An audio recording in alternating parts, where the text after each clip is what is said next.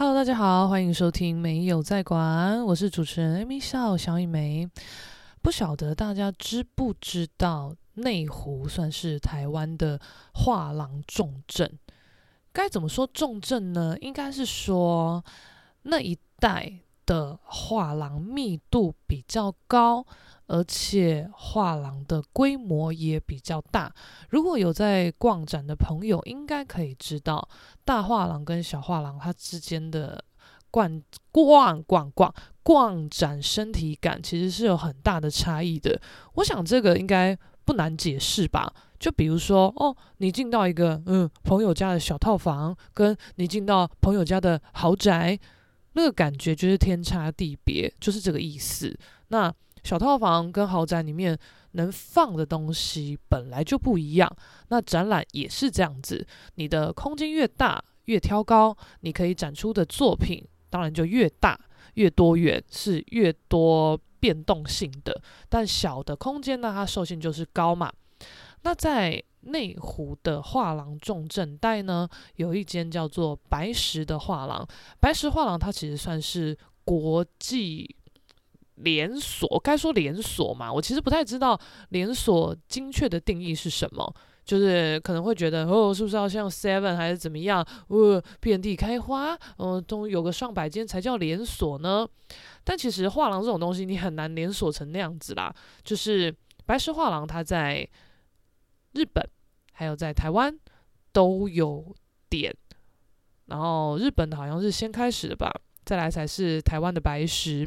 那就我目前粗略的观察下来，我觉得日本跟台湾的画廊在经营方面其实策略不太一样。而且我必须老实说，我没有太涉猎国外的画廊生态是怎么呈现，但是在国内的话，其实我大概都算有看过看过，还算有一点了解这样子。那今天呢，呃，我在录音的此时此刻是二零二三年的二月四号。那这天其实是蔡康永他在白石画廊的展出最后一天。通常展期都是一个月左右。那其实这场展览我原本啊，呃，没有什么兴趣。因为我是觉得他的作品志不在作品本身，而是在于一些呃情绪的渲染啦。然后再加上我会想说，他的作品看网络照片跟实际看，感觉应该不会差多少。而且这种展览，它的受受众。本来就不会是我这种人，所以一开始我其实，呃，对这个展览当然就是知道，因为毕竟名人效益，他的报道篇幅是相当大的。可是我简单讲就是没什么兴趣去看。不过他的讨论度实在是很高。这场展览的名称叫做，我再再仔细看一次哦，不然讲错也是很糗。展览名称叫做“我一直替你好好收着”。那，因为他本身就是说书人嘛，文字创作者，那他展出的作品风格也都是这样。那我原本就知道他有要办展，但我也不太知道他的呈现要怎么样。但我看网络照片的时候，诶，我就觉得好啦，是一个蛮符合他状态的合理呈现。就知道人就知道嘛。那我现在就是补充说明给一些不知道这场展览在干嘛的人听。总之呢。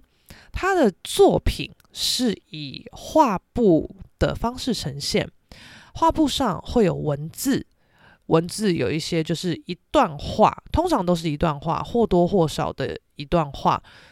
呃，比较知名的有，比如说有一句话是“我喜欢一个人”，还有包含他的展览名称，我一直都有好好替你收着什么之类的，然后还有可能什么。呃，管他的，算了，还活着之类之类的，有一些是呃一个状态词在整个画布上的变化，就比如说他的画布啊，比如说 OK，这是一个绿色的画布，然后他有用很相近的绿色，在整个画布后面铺了比较大量的死定了，死定了，死定了，死定了。就是你要仔细看才会发现，这个画布里面有一个相近色，一直重复着死定了，死定了。但是在画布的正中间有用一个对比色写还活着，就是之类的。他用一些，他把文字当成符号，在画面上做一些不同的变化，就不单单只是一句话就要你买单。他有去玩一些这个东西，我就觉得。比我想象中的文字创作来得好，然后，因为蔡康永这个人该怎么讲？啊，他这个人就是著名以那个那个什么语录啦、什么东西的为名嘛。那我记得很久以前，就是脸书还非常非常风行的年代，可能十年前吧。那个时候大家很爱看语录。然后那时候也有在追什么小丸子经典语录，但其实也不是可爱的，都是偏厌世的。然后现在小丸子经典语录可能还在，但是不知道为什么我就是呃不会一直看到他的资讯之类。那个时候我记得我也有追一些类似蔡康永的什么什么语录，然后脸书跟 IG 可能都有，但我后来发现哦，我追的那个蔡康永脸书的什么语录的，他好像。我当时啦，我当时觉得不是蔡康永本人在经营的，可能是蔡康永的粉丝揭露他的什么话去经营的。哦，我自己个人是不吃这一套，我就觉得，嗯，又不是本人经营的，那我看屁呀，我就我应该就退追啦。可是因为那个粉丝量也是很高，所以我其实现在不太确定，那到底是他本人还是粉丝经营，真的不知道。总之我那时候就退追。然后最近也因为蔡康永在白石画廊有这场展览的关系，我就再稍微看一下，哎，蔡康永这个人最近在干嘛呢？我就去了他的 IG 页面看，哦，我发现他 IG 页面全部都是文字，就是一个方形的 po 文，然后上面就是一段他想讲的话，就这样啊，因为我我这个人。就是我要看的语录也不是鸡汤语录啦，都是那种很靠北的语录啦。像之前呃有很流行的一个呃粉专吧，好像叫厌世动物园还是什么每日来点负能量。我跟你讲，我就喜欢这种东西，我没有要跟你们什么正能量取暖的那种每日来点负能量，超干呐、啊，超好笑啊，我们。也不是真的要吸收什么负能量，觉得大家在取暖，没有。我们会喜欢这种东西的人，生性都是很靠背的。像那个每日来点负能量里面有一句最经典，我最喜欢的话，它叫做什么？我想一下哦，我有点忘记全名是什么。他说：“呃，哭不会没有用，但重点是要长得漂亮，爽啊！这就是事实啊！我觉得很多。”鸡汤啊，语录啊，他都在讲一些漂亮话，我真的会吐血。像前阵子，反正也是设计案那边呐、啊，就是老板有接到一个 case，就问要不要做。那身为老板，当然很多时候都觉得就做啊，就做啊，是一个曝光啊，然后是一个机会啊，谁知道会不会中啊，什么之类的。但那个 case 就算是有一点点语录 case。我们就收到对方的一些资料，我就觉得，看我真的是不行嘞。那因为老板其实蛮尊重我的意见啦，然后他就觉得怎么样，要要不要做，想不想做？我说我不要，我真的不行。我我看这些字，我就要吐了，我根本做不下去。而且我这个人也是很烦啦，因为我在设计方面的工作状态比较弹性。那我就说，呃。如果你还是执意要做，那就做啊。但是这个案子我不碰，我只碰别的。那这段时间我我我就也不会不会碰这个工作。那其他案子可以给我，这个我就是不碰。有其他案子再再跟我说。然后老板可能觉得，哇，你这么讨厌呢？为什么那么讨厌呢？诶，为什么不讨厌？我觉得很很很恶诶，我不知道怎么讲。他的恶是那种。哎，我现在讲起来，我还是觉得很羞耻，很嘴软，就是那种什么，嗯、不要因为不懂你的人，你就什么什么呃。否定自己的价值，懂你的人一定在阑珊不远处之类的。我真的觉得 enough，不要再讲了，或是那种，嗯、不要为不爱你的人留恋，一定有个人会爱你。哦，要不要去死？我吐血，我觉得好烦哦，就。我我不晓得这世界上有多少人需要这种语录、正能量什么的，我我不知道这是好事还坏事，因为我是处于一个不需要的立场在讲这些，但是我也真的不知道需要这些话的人他的心里在想什么。可是我觉得这是双面刃吧，就有些时候可能有些人哦真的很丧志啊。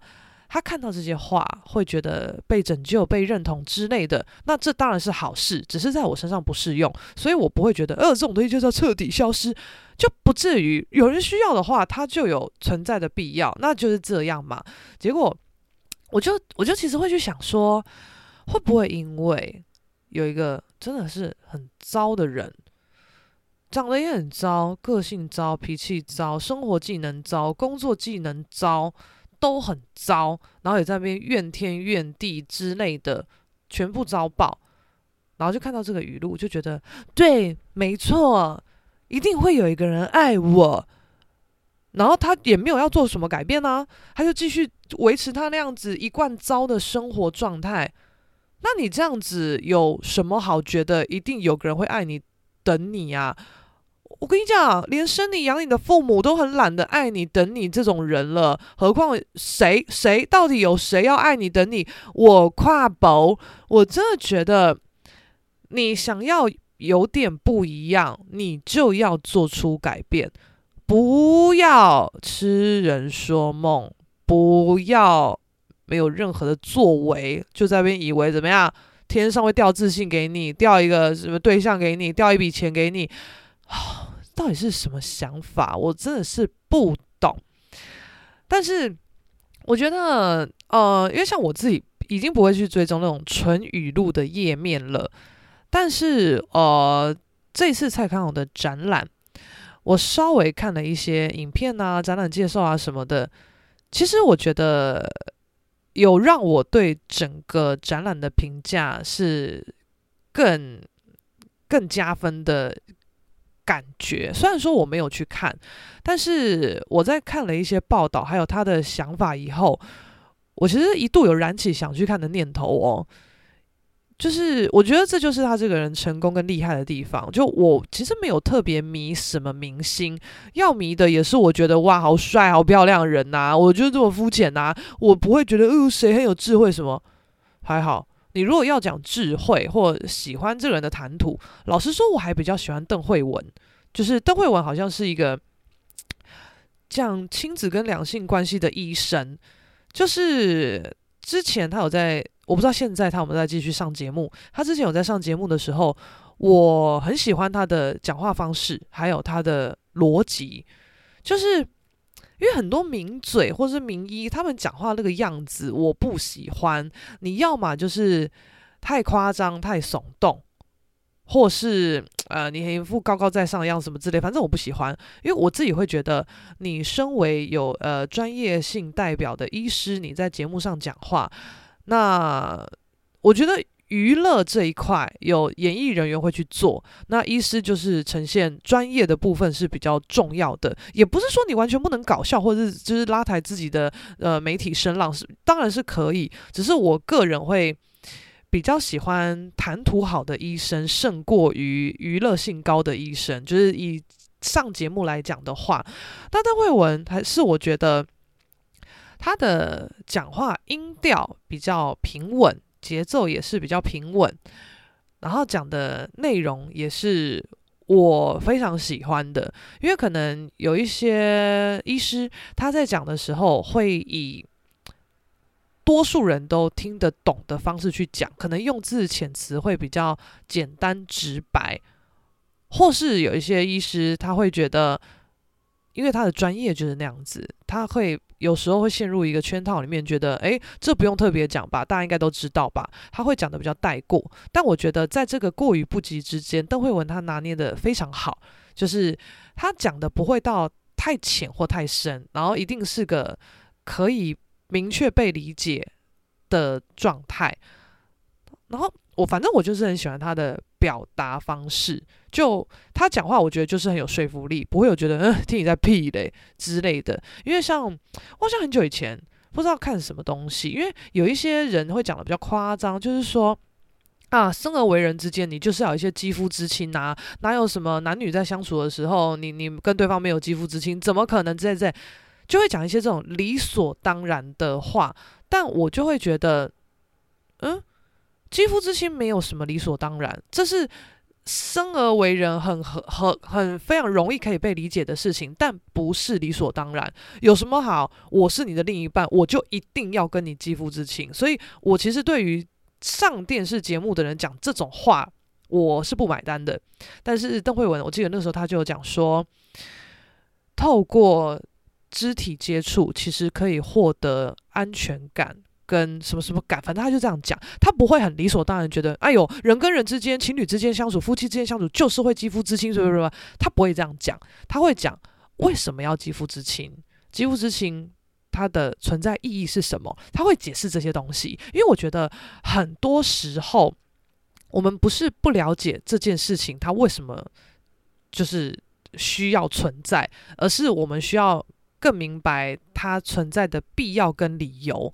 对不对？因为我们可以很直白理解说，哦，肌肤之亲，哦，我就是，我就怎样？你想讲直接一点，我就是想讨拍，我就想做爱啊，不是吗？可是邓慧文他会用一个很中立的立场去讲说，肌肤之亲，它可以让别人让让你的另一半真切的感受到自己是有一个人在支撑着自己，是被需要的。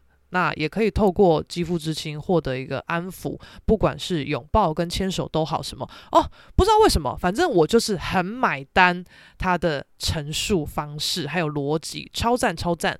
然后我觉得呃，蔡康永他其实我就。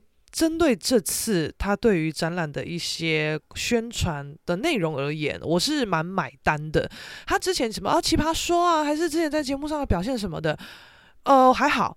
我觉得他这个人，他很懂得什么时候要说什么话，就是不会在那边装逼，觉得哦，我自己是读书人，我就要讲得很，我跟你不一样哦，我比较有知识哦，我比较有智慧哦。他不会这样，他也不吝于在。节目上或是一些必要场合装疯卖傻，我觉得这是他很厉害的地方，能屈能伸。然后他他的那个什么呃语录类也都是比较偏真实，不是单纯鼓励的。就是因为刚刚我刚好看了一篇，他那时候说什么东西啊？刚我看的那一篇报道，可能也是展览相关的一些报道，但是就有一些专访的部分，就不是 for 展览本身，是他自己的一些其他面向。就我在讲说，找自己做自己这件事情，不是透过一场旅行你就可以找到。你如果没有要正式面对你自己是怎么样的人，你旅行到北极都一样。你如果真的有心要理解自己、面对自己，你走路去你家巷口买个东西，你就可以理解跟面对了。你如果没有心要理解，你跑再远都没有用。因为很多人真的是很爱讲漂亮话，就是啊，来一场说走就走的旅行，更了解自己，在旅行中获得了巨大的成长什么的。我想，好烦哦，你去旅行就是。好好好好好，我们也不要那么厌世。你去旅行，你当然会有一些获得跟成长，但要看呢、如果你是跟朋友一起的旅行，你的获得跟成长是什么？哦，这也要看你去哪里嘛，经历了什么事情嘛。或许你对这个朋友更了解了，你也觉得他更了解你了，这就是你们的获得跟成长。你们有一个很好或很不好的记忆，因为更了解不见得都了解好的嘛。你也可能了解到这个人不好的一面，更赤裸的一面。那。你看他要跟他后续怎么相处，我觉得这都是获得，不会因为你知道这个人很多糟糕的面相，觉得哎呦真差，不会啊，你知道他这些不好的一面，这不是更加深你对这个人的了解，你就会更明白你之后跟他的互动关系会是怎么样。我觉得这些都是好事情。那你要跟朋友一起旅行，要要有什么什么找自己？比较少吧，就是找互相吧，然后透过对方来找自己吧。你如果真的比较想找自己，可能就是自己去旅行，因为你自己去旅行，你会要独自处理比较多的问题。那你没有参谋啊，你必须很多事情都自己看着办。所以我觉得透过旅行找自己的这一个点，它比较多数时候是你只能靠自己了。那你在这个情况下，你会做出的什么反应？或许连你自己都是吓一跳的状态。那你才会发现，哦，原来我是会这样做事情，我是会这样想的人。我觉得这个是有在追求追求透过旅行来找自己的人，他们觉得有意义的地方。但是多数人他曲解了透过旅行找自己的这个核心意义，而是你就只是单纯想耍废，你想出去玩，出去爽。但你不好意思面对自己这样子的玩乐需求，所以你就说我是去找自己，我怎么样？我觉得这就很相怨啦，就是吃喝玩乐、生而为人，这是很正常的事情。那你干嘛要觉得出去玩是有罪恶感的？所以你觉你还要硬要说什么？嗯，我觉得现在呃，我无所无所事事，没有目标什么的，或许透过一个旅行会好一点啊，什么什么什么。那当然也是会有真真的有这样需求的人啦，我我自己是没遇过，但我相信有。但有些人你就是想出去玩呐、啊，然后你又不敢讲，然后还要搞得一副，呃，我是有一个冠冕堂皇的理由我才出去玩的，呃，我不是怎么这样，不用不用讲那些，想玩就玩呐、你玩你是爱到谁，对不对？你自己。自己工作有顾好，生活有顾好，你出去玩没有爱到任何人，你就去玩呢、又不是说你工作的事情交件日迫在眉睫，那你觉得，哦哦，我要找自己，我要出去玩，拜拜。你这就是不负责任，这个不是找自己，这个不是，哎呦，工作压力好大哦。我觉得要透过一场旅行来找自己，马上订一个去去去去什么荷兰的机票，耶！找个什么屁自己啊！你一找到了自己就是一个逃避现实、没有责任感的自己。你不用出去，我就帮你找到了，好不好？就是。我我真的很受够心口不一的人，还有 gay 搞的人，大家不要再这样了。我不懂这样有什么好处？好处就是你自己觉得哦，好像自己有点厉害，呃呃呃，有塑造出一个形象，但这个形象一摔就碎，甚至不用摔，大家就知道你里面是空的，因为你是透明的，你根本就没有什么什么哦，gonna date 到 you，你有一点料，等待人家发觉没有，你透明到不行，你超前，好不好？大家不要再耍一些有的没的。啊，再回来讲，再看我展览的东西，就是他的展览呢，比较没有什么那种一针见血的毒鸡汤，因为毕竟他的作品还是以画布的方式呈现，那他多数情况就是一段话或几个字，他有玩一些文字的变化，就比如说拿 A 的 A 字的部首跟 B 字的部首、C 字的部首拼成。一个全新但无法解读的字，我觉得这个是他有在动脑子的地方。然后他的文字在画那个整个画布上的编排，他会玩一些虚实。那当然颜色变化是一定要的，因为你能运用的元素非常的少，你就只有颜色跟字的运用，所以你就只能用字体的大小。明暗、饱和度、彩度来做变化嘛？那这部分它是有下功夫的，所以我觉得还不错。那老实说啦，我觉得以他这个人的功成名就，还有媒体声浪，他这场展览随便做都卖爆。所以一开始我在知道这个展览的时候，看过网络的照片，我觉得哦，就这样。其实我。一开始以为他的作品是输出的，他就是编排好了作品的字体啊、大小啊、颜色安排啊，哇哇哇，弄好了以后，你去印刷无框画啊，印刷好了，变成是画布的展出形式，挂在墙上，配一些漂亮的框，展出来，那个分量感好像也还算是够嘛。我以为它是这样子，那我个人非常讨厌看输出品，所以我就会觉得这场展览就是卖名气、卖概念。那概念就是一目了然的东西，没什么必要去现场看。可是当然会有一些朋友，不管是圈内圈外都有，尤其圈外比较多，会跟我聊。诶，你知道蔡康永在在画廊办展览什么什么之类的？我说我知道啊，但那个时候的我就真的只是知道，我没有什么兴趣去关注这件事情。然后圈外的朋友，因为毕竟蔡康永就名人嘛，就是。他们在关注的对象跟我会关注的不一样啊，比如说名人，当然多少我也是会看，但不至于到像跟朋友他们比较起来看的那么热衷。但是我会 follow 的画廊啊、艺术家，那当然他们比较不知道。再不然就是可能我有去看什么展览，我有 po 在 IG 上，那大家觉得不错。那自己对艺文比较有兴趣的朋友，会透过我 PO 的这些分享，自己也会对这个展览或艺术家有一些认识，或者是自己也会实际去想要看一看，就是这样。所以通常，因为老实说啦，我们的个性也是有点不滚的，就是我们去看了一场展览，去个什么秘境，如果我们觉得哇，这个展览、这个地方、这个秘境真的很赞，我们其实不太想要让人家知道这在哪里，会觉得。这是我做的功课，我的秘密发现诶，为什么让别人知道？以前当然也会这样想嘛，尤其是旅游景点之类的。但我后来觉得，展览这件事情，它其实攸关你的个人品味啊。就算去去旅游景点什么，那也是攸关你的品味。可是对我来讲，景点那个还还好嘛，就是知道不知道那又怎么样？但是展览这种事情，因为我们在看展览会有。呃，很不一样的感受，所以有时候我看到一些展览，觉得看真的太赞了，什么什么的，你会很需要共鸣，还有被理解的感觉。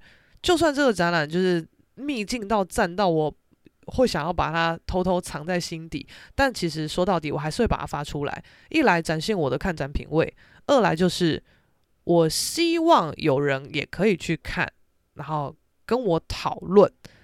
因为这个东西，你有什么好跟朋友讲说？哎，超赞超赞，一定要看，可以啦。就是很熟的，也是艺术圈的朋友可以讲。可是，就是没有什么好特地在那边大推特推，啊一定要看哦什么什么，还好，反正我就发嘛。你有兴趣自然会看。我其实很没有在推播或强求什么事。像连我自己的个展，我自己的个展基本上我没有，以前可能会，但现在不会。我现在可能至少近近几年，二三、二二一、二十、十九，我可能近五年吧。我近五年没有特地邀谁来看展过，没有啊，我就都一样啊。我就是有展览资讯我就发啊，我发 IG、发脸书啊、发粉专啊、公开文啊。哦，什么时候有展览，什么时候开幕什么的，欢迎大家来，就是这样，欢迎大家来。我没有。特地的私讯谁说？哎呦，我什么开幕？你要不要来啊？欢迎啊！什么可以再跟我约时间？好像没有，因为我会觉得你想来就来啊啊！如果你你你你要来，你要特地跟我约时间，我时间也很难瞧什么的，我也觉得呃违违反。那你如果有把我当一回事，你也好奇也想看我的展览，你你就来，就是这样。啊，如果你也是我真的很在意的人，你要跟我约时间，基本上我时间都可以排给你，就是这样。但我不知道哎，我现在真的觉得有什么好？因为人情关系，就是哎，我跟你很好哎，我的展览你要看吧，你要看吧，就是觉得别人一定要看你的展览。其实我以前会这样哦，我以前会用。你有没有来我的展览来审视你对我的在意程度？可是我现在不会了，因为我也真的是经历过很多我在意的人没有来看我的展览，我觉得很不爽。但我也不知道这样的情绪是需不需要被解套的，我真的不知道。然后是后来吧，反正我有时候跟朋友聊。因为我我觉得我自己是算是控制欲蛮强的一个人，像之前可能我会跟我一个也是做创作的朋友讲说，可能啊我的展览啦，那个谁都那时候可能是男朋友吧，我就说啊他都不看呐、也不按赞分享啊，或是我有一些活动什么，那个时候不知道什么比赛啦，就是要人气投票还是怎样，就是他也都没有主动帮我分享。然后都还是我要跟他讲说，哎、你要帮我分享，他就哦好啊，然后我都很火大，我就觉得要说是不是？怎样？还是你觉得我画的不够赞，你不想分享？妈嘞，我是你女朋友，你就要帮我分享了啦，还没跟我屎尿一堆啊？我觉得内心这样子想啊，那我就跟我朋友讲，我朋友就说不会耶，像我自己也是需要有一些曝光的人，但是我男朋友都不帮我分享，我也不会觉得怎么样，因为我觉得那是我的事情，就是我没有。办法也没有必要强求他分享，他那时候就这样跟我讲，可是我当时不懂，我就觉得啊，你的分享就代表你对我的在乎，还有你你对我的支持啊，那你不做到底什么意思啊？就是我不能理解。那我当然也有设身处地想过，如果是我呢？但我就真的觉得，我们现在没有办法用很呃天真的方式去。谈呃很多关系状态，就是我会觉得，OK，如果现在我有另一半，他可能哦自自创品牌啊卖衣服还什么的，他或许会希望我也帮他转发，但对于我而言，我可能真的要非常爱发疯爱死了的那一种，我就会无条件帮你转发。可是如果我在一个非常冷静的状态，我会看你的。品牌水准、风格什么的，如果我觉得哎还 OK 还不错，那我也一定会帮你转发。可是如果你的东西我觉得就是不到家、不够格，你就是一股热情在做，然后你要我转发，我就是想理由推掉，因为我觉得你这个烂东西，我这关你就过不了。但是这是你想做的事情，我也不会阻止你，你就在错中学习嘛，就是在在。就是啊、不不够准确的状态下去摸索，摸索到之后，你有你自己的市场风格跟定位，那 OK，等你成熟以后，我再来分享。你现在这种草创又不成熟的阶段，我是不可能帮你分享的。所以我，我我我我一直以来就是这种人，所以我就觉得，我那个时候男朋友不帮我分享，是因为我画很烂吗？还是怎样？我就很不爽，而且这个也是攸关到。你自己的那个信心、自信的问题嘛，就是什么画很烂，那不然你来画啊？你画的有我好，再来讲我画的烂啊？怎样？就是会这样，所以要要跟我交往也是很累。就是我以前也是很很可怕，但我现在实在是不知道。不过我选择放宽了非常多的心，就是不要强求另一半他应该要怎样，应该要怎样，应该要怎样。就随便了，而且我现在要烦恼的事情也很多，我已经懒得管他到底对我就是有没有多上心，还干嘛？我觉得维持一个基本程度的互动，不要到不闻不问就好，也不要给我管太多，关心太多，觉得很烦啦。现在就是觉得很烦啦，大家先顾好自己，有余力再去顾别人哦，不要在那边自己都搞不定了，然后又觉得啊，我也想要顾到别人，但是其实我都顾不好，压力好大，你好烦。你顾不好自己的状态，再去顾别人，其实别人都感受得到。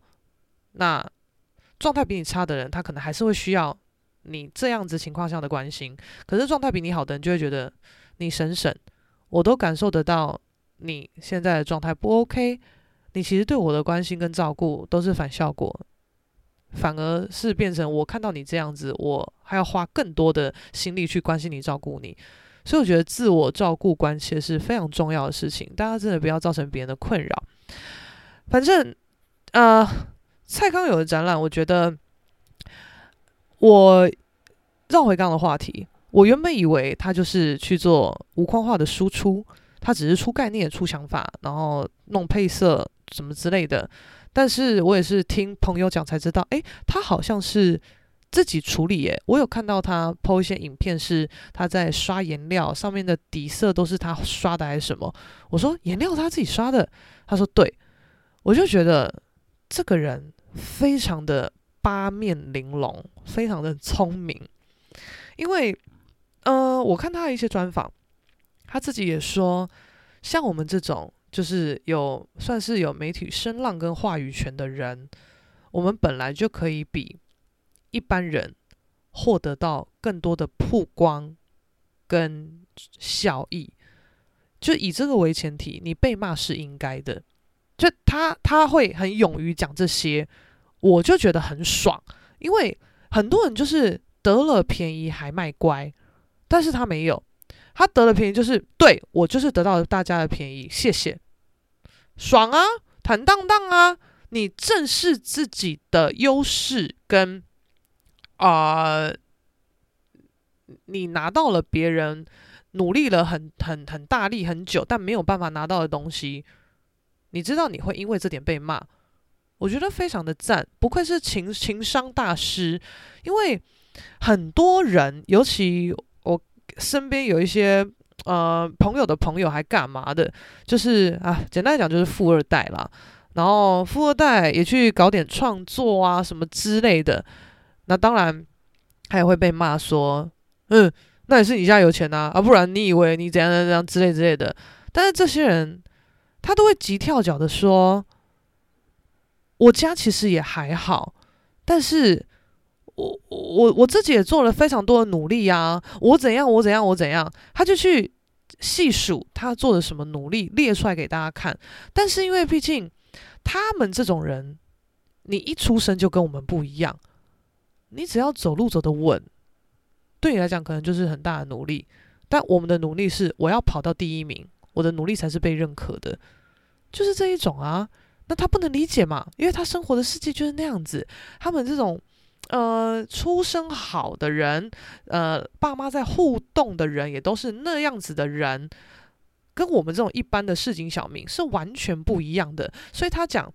他的生活也是很努力的在赚钱呐、然后维持收支平衡呐、啊，努力怎么样生活，在那边讲讲讲讲讲，然后他还很很锵啊，就是列出他的生活开支什么的，他就说，比如说哦，你看，就是我我我买那个那个窗帘，就是我我我我只花五万之类的，呃哎，什么？去买买窗帘花五万，他就觉得你看，就是我我的预算都已经这么低了，只能买五万的窗帘什么？我们大家看是啧啧称奇呀。有时候干五万的窗帘，你跟我说预算很低，但是他的价值观会觉得，因为我爸妈买的窗帘，朋友买的窗帘都是二三十万，可是我已经买了五万的窗帘，我真的是在想办法省什么啊？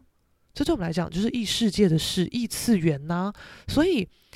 他的努力就是他的世界会认同的努力，但在额外的这种我们这种世界，也是多数人的世界，就会觉得你什么努力啦、剥削啦，讲这些东西更显自己的无知，跟大家的落差好不好？不要再讲了，你的生活起点跟大家不一样，你就承认接受，谢谢就好，不要在那边我也很努力这样。你真的跟强尼戴普的女儿一样，强尼戴普女儿也是很白痴。她那边说什么？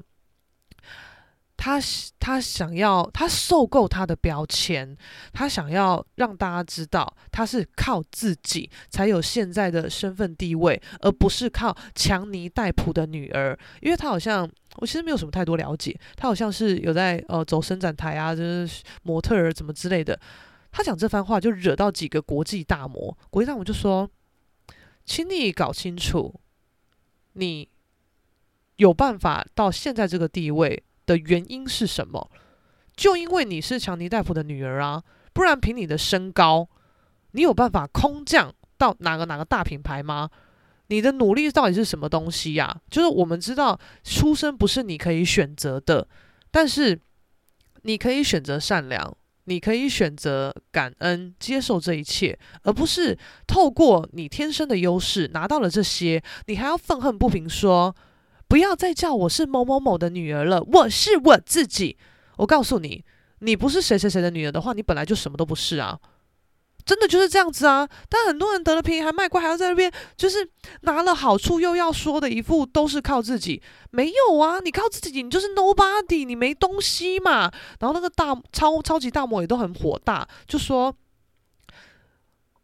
我们都是经历了无数次的面试，无数次的被刷掉，飞来飞去各国面试，然后看着自己出现在各大品牌的什么广告看板上，但实际上我连搭飞机去下一个城市面试的钱都还要东拼西凑才有办法凑得出来，是要经历过多少多少回这样子的关卡，才有办法到今天这样的地位。我。你你讲的这番话，不就代表你推翻了我们这些人做了一辈子的努力吗？然后他讲话也是蛮呛，反正重点就是你正视你自己的出身的优势比别人好就是事实，你感恩这一切就好，不要还在那边你想靠自己，你怎样？你要撕掉标签，笑死人之类的。我觉得哇，好爽啊，超级想要转发，好不好？但。反正这种东西我也懒得再寻求什么认同了，就是朋友之间传一传看一看就好。我也很懒得在那边 po 出来，你看真的什么？我觉得讲这些也是很烦，但是事实的干掉还是有必要。但蔡康永也是大家众所皆知，他的出身也是好，就是听说哦，整个娱乐圈里面他家的背景是前前前几数一数二的哦，但是。他也没有利用他的背景在那边一副瞧不起大家或是怎么样，他很知道自己有这些天生的优势，做这些东西就是会有一些人看不惯、眼红不爽，他也不会在那边说我做了什么努力，我怎么样，他就会说嗯，这些就是我可以得到的东西，谢谢大家，就是对我的厚爱跟支持，我觉得很大方啊，不要反驳。你就接受你的功成名就，还有你的出生就是人生胜利组，就这样啊，超爽的啊！反驳半天才靠背嘞，你干嘛啦？然后他就是该怎么讲，他很好笑，就是我就看一些访问，就有人说，那你写这些，你主要是想要带给观众什么？他说，我其实办这个展览，我从来都没有想要带给观众什么，而是我提出这些话。我让你们自己去想，这是什么？我觉得这个很很真切啊，因为老实说，很多时候我们身为创作者，我们在做展览，我们也没有真的想要表达什么。那当然，呃，你在画的时候，你有你自己的想法。可是我我是我是不知道别人，但我自己我会觉得。我有我的想法，我一定也讲得出来。这个展览，我希望可以透过怎样怎样的呈现，有怎么样的呃概念的传递，什么东西的。但是我我我其实觉得，你越长大，你会发现自己越渺小。我自己也会觉得，我想要传递的东西到底多重要吗？多了不起吗？没有。所以，我讲得出来，我想成传递什么，但我觉得不重要。我就陈列出来，我就摆出来，展览弄好，你看到觉得是什么，那就是什么。就我不会先给你一个引导，说我其实想要表现这些，然后让你去回馈说，哦，我有感受到，或是没有，我没有感受到，我没有要接受这一些，因为你的感受就是你的感受，我可以透过我的展览呈现去收收到回馈，说你的感受是什么。那如果你的感受跟我原本在设想的是很类似的，那我会觉得诶，不错啊。但多数时候我们也会收到一些完全反方向的回馈。其实我觉得这也是更惊喜、更好的部分。所以真的很多时候，呃，展览它通通常我们都会说它是双向的互动性的，就是看跟被看的关系嘛。那一百人看展，一百个一个人的想法都不一样，那你也会觉得有趣啊。这就是。就是这种意见的不同，其实是创作者最喜欢去看到的东西。然后蔡康永也很好笑，他说他在弄这个展览的时候啊，就是有人就在那边说：“我觉得你这句话就是写给我的。”然后开始跟蔡康永分享他自己的故事。那蔡康永就内心觉得啊，其实我不是写给你的，我只是在表述一个状态，只是刚好很符合。你所需要的就这样，就是他也不会矫情相愿说，对，我觉得这这就是为了像你这种人写的什么，他也不会，他觉得，诶，反正我就写这些话，做这些作品，你觉得适合套用自己在自己身上，那那就是适合，你有感受，你有共鸣，那就是这样。但我不是为了某一个人做的，我就觉得很爽啊，就是做这些真的不要矫情啦，不要相怨啦。但我觉得，我特地拿这个点出来讲，就是因为我觉得以他的立场，他要矫情，他要相怨，这个是非常合理，也很算是走捷径的方法。但他不选择这样走，因为他的粉丝量够高嘛。那他随便说，对，这就是为了你，他怎样的？那随便往来的一个人，你就是非富即贵之类的，他一个高兴就给你买。就是这样子啊，但是他也没有很刻意的要呈现出这样子的状态，然后，然后反正我就有一次看他跟小 S 的对话，然后小 S 还说什么，可是我我在你现场，我有看到一件作品，我真的觉得很那句话说到我的心里，所以我就买了那一件什么什么的，呃，然后蔡康永也很靠背，他就说才一件，然后小孩子就说。可是我是真的很喜欢那一件呐、所以我才买那一件。我是发自内心的喜欢，我不是像别人这样瞎买。诶，然后蔡康永就说，我就是需要瞎买。他说，凭你的财力，凭你跟我的交情，你随便包个十件不为过吧？你还在那边给我什么精挑细选，觉得哪件真的打动到你要买？你知道谁谁谁都包六件，包几件吗？我就觉得哇塞，超爽的，因为他讲的这些话就是。我们身为创作者，私底下会讲的话，这种东西就是我们会觉得端不上大雅之堂嘛。就可能比如，OK，某一个藏家就说：“哦，我真的好喜欢你这个作品，这个作品就讲到我的心坎里，啦啦啦啦什么之类的，这些我都好喜欢，怎样怎样。所以就是，嗯，可是我觉得这一件最符合我的心境，那我买这件什么时候就讲那些，然后我们就会觉得，哦，嗯，好，谢谢。”就是当然作品被喜欢被理解很高兴，可是我们当然也遇过很多那种哦，好喜欢好喜欢好喜欢你的作品，然后讲半天喜欢，然后也讲了一副哦要买要买要买，但是其实没有买。我们听多了看多了，就是我觉得也不能说是习惯，就是我可以明白有这种事发生，但你你在那边说说解说说歌，我也是觉得烦啦。你不买没关系啦。不要在那边讲的一副好喜欢，真的好喜欢，会买会买会买，不用啦，喜欢就喜欢啦，谢谢啦。不要在那边假装会买，不用了，不知道在演什么。而且我们又我们又不是蔡康永，我们又不是随便往来的一个朋友对象，就是轻轻松松就可以买你作品的人，就不是嘛。所以我觉得大家真的是量力而为，然后不要讲唯心之论，在那边哦，好喜欢你的作品，好想买一件什么，因为很多时候。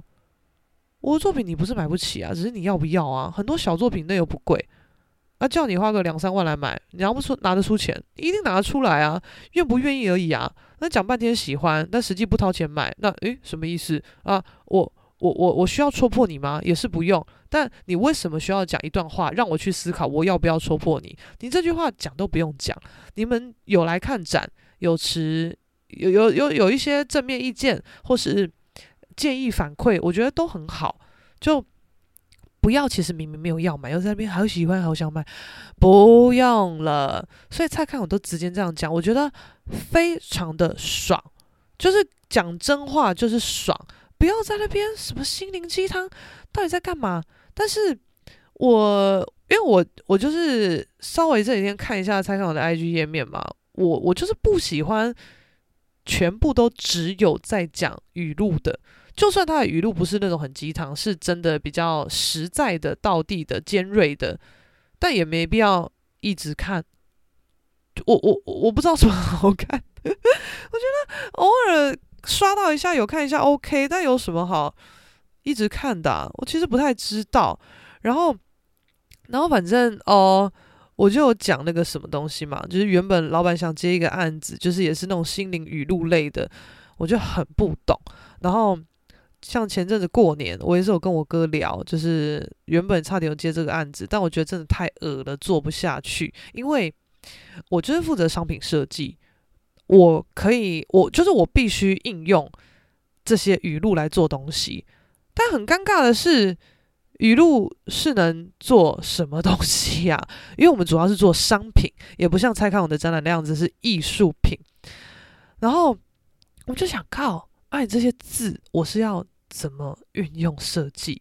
而且更尴尬的是，我觉得会讲出这种小情小爱、心灵鸡汤的人，他某种程度来讲超自信，绝对超级自信。然后我想说，好，你这些话你给我文字档，那我们用漂亮一点的字体，或是找厉害的钢笔字专家写个手写体还是什么的，要做一些商品设计运用也不是不行。结果呢，这个这个就是心灵鸡汤大师，不知道哪来的自信心大爆棚，他就要手写，可是重点是。他的字超丑，真的超丑，不是那种有点潦草、有点个性的丑，就是小孩子写字非常丑。你看，就是那种小孩子的字，然后写那种什么“一定有个人在阑珊处等着爱你”，你会想揍他，你真的超想揍死他的。这是什么东西嘛？你真的觉得有够不爽的。然后我就真的觉得啊。这种东西，你敢传给我说可以当素材，到底什么意思？我觉得哇，这信息到底要多爆棚才做得到这种事情啊？然后，然后后来就是对方还还传了那个一些图案，就说啊，这些插图也是可以运用的。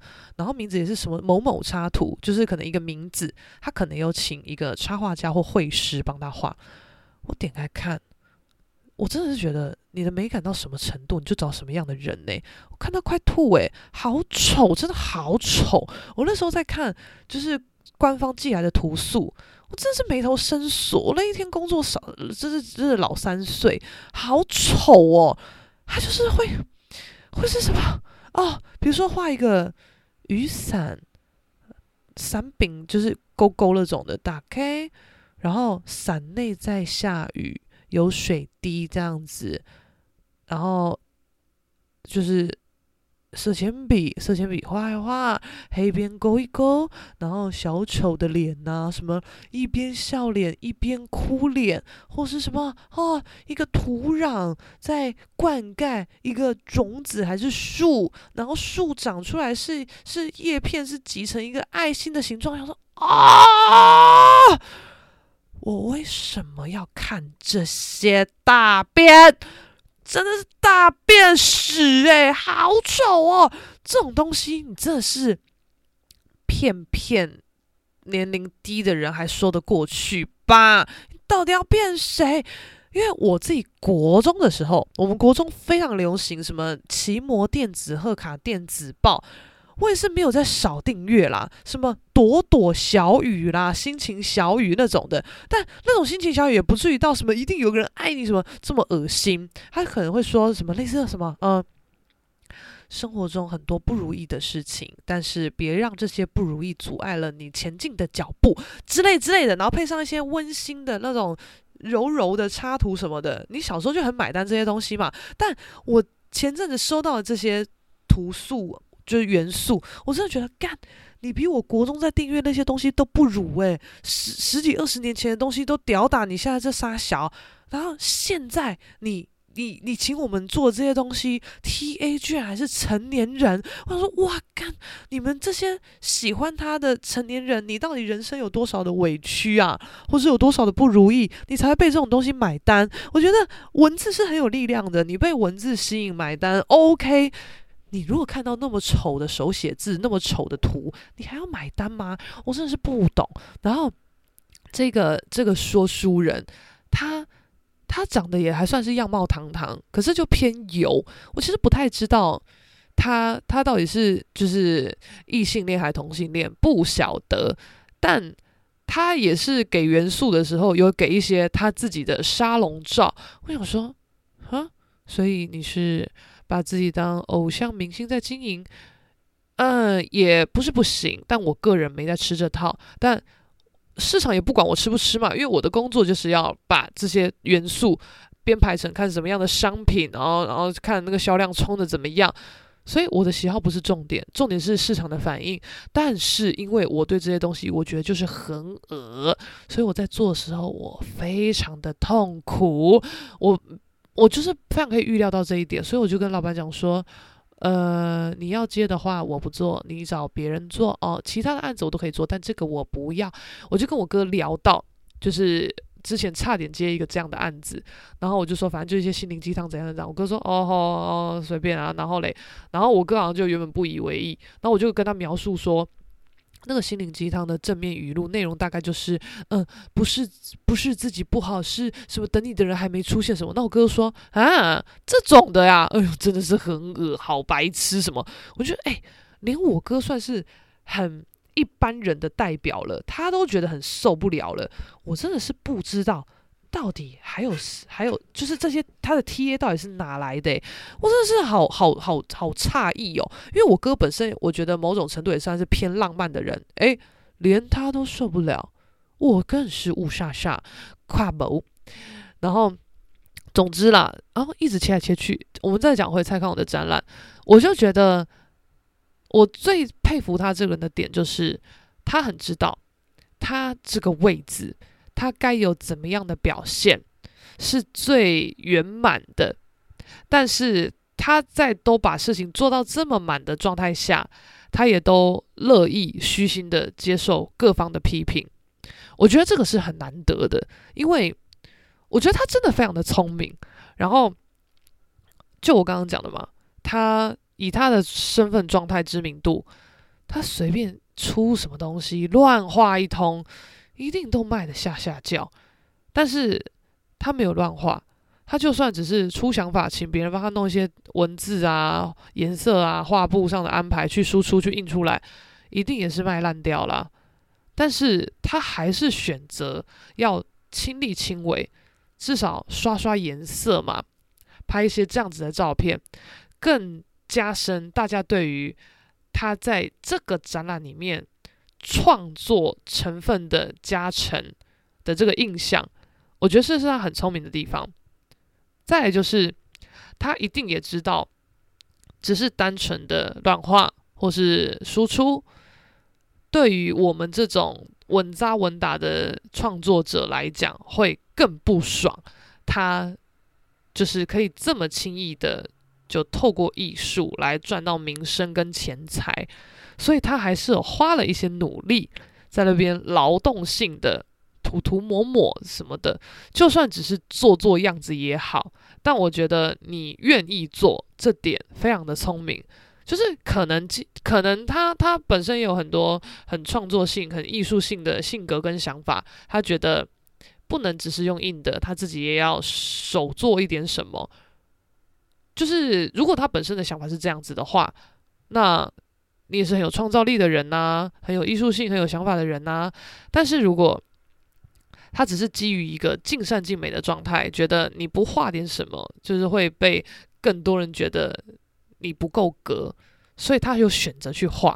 我觉得不管出发点是哪一个，都非常非常的聪明。因为我觉得，如果我像他这样子的知名度跟高度的话，因为毕竟，毕竟我自己就是创作者，我其实没有办法用他那样的状态来讲事情。就比如说啊、我要用，比如说我真的超有名、超怎样的，我要用我的名气去做一个不是我专业领域的事情。呃，我也不晓得我会不会用一个尽善尽美的方式去呈现出。呃，不会得罪到那个领域的 TA，但同时也可以保有我自己真实的想法的呈现。我真的不知道，但是我觉得这场展览的呈现，他有做到这些，然后他都已经做到了，还可以说我们被骂是应该的，因为我们获得了美语的话语权，跟就是多数人得不到的东西。他讲的没有很直接，但很好懂啊，就是。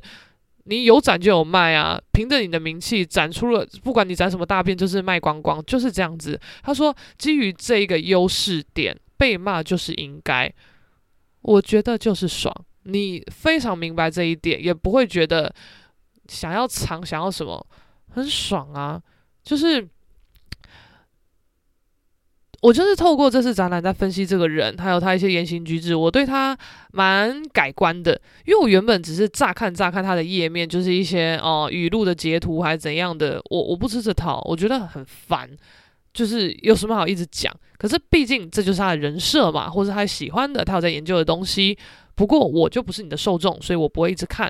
但是我虽然对他。在展览上的呈现是抱持蛮肯定的想法，不过我也没有因此去追踪他，还是怎么样，因为我觉得。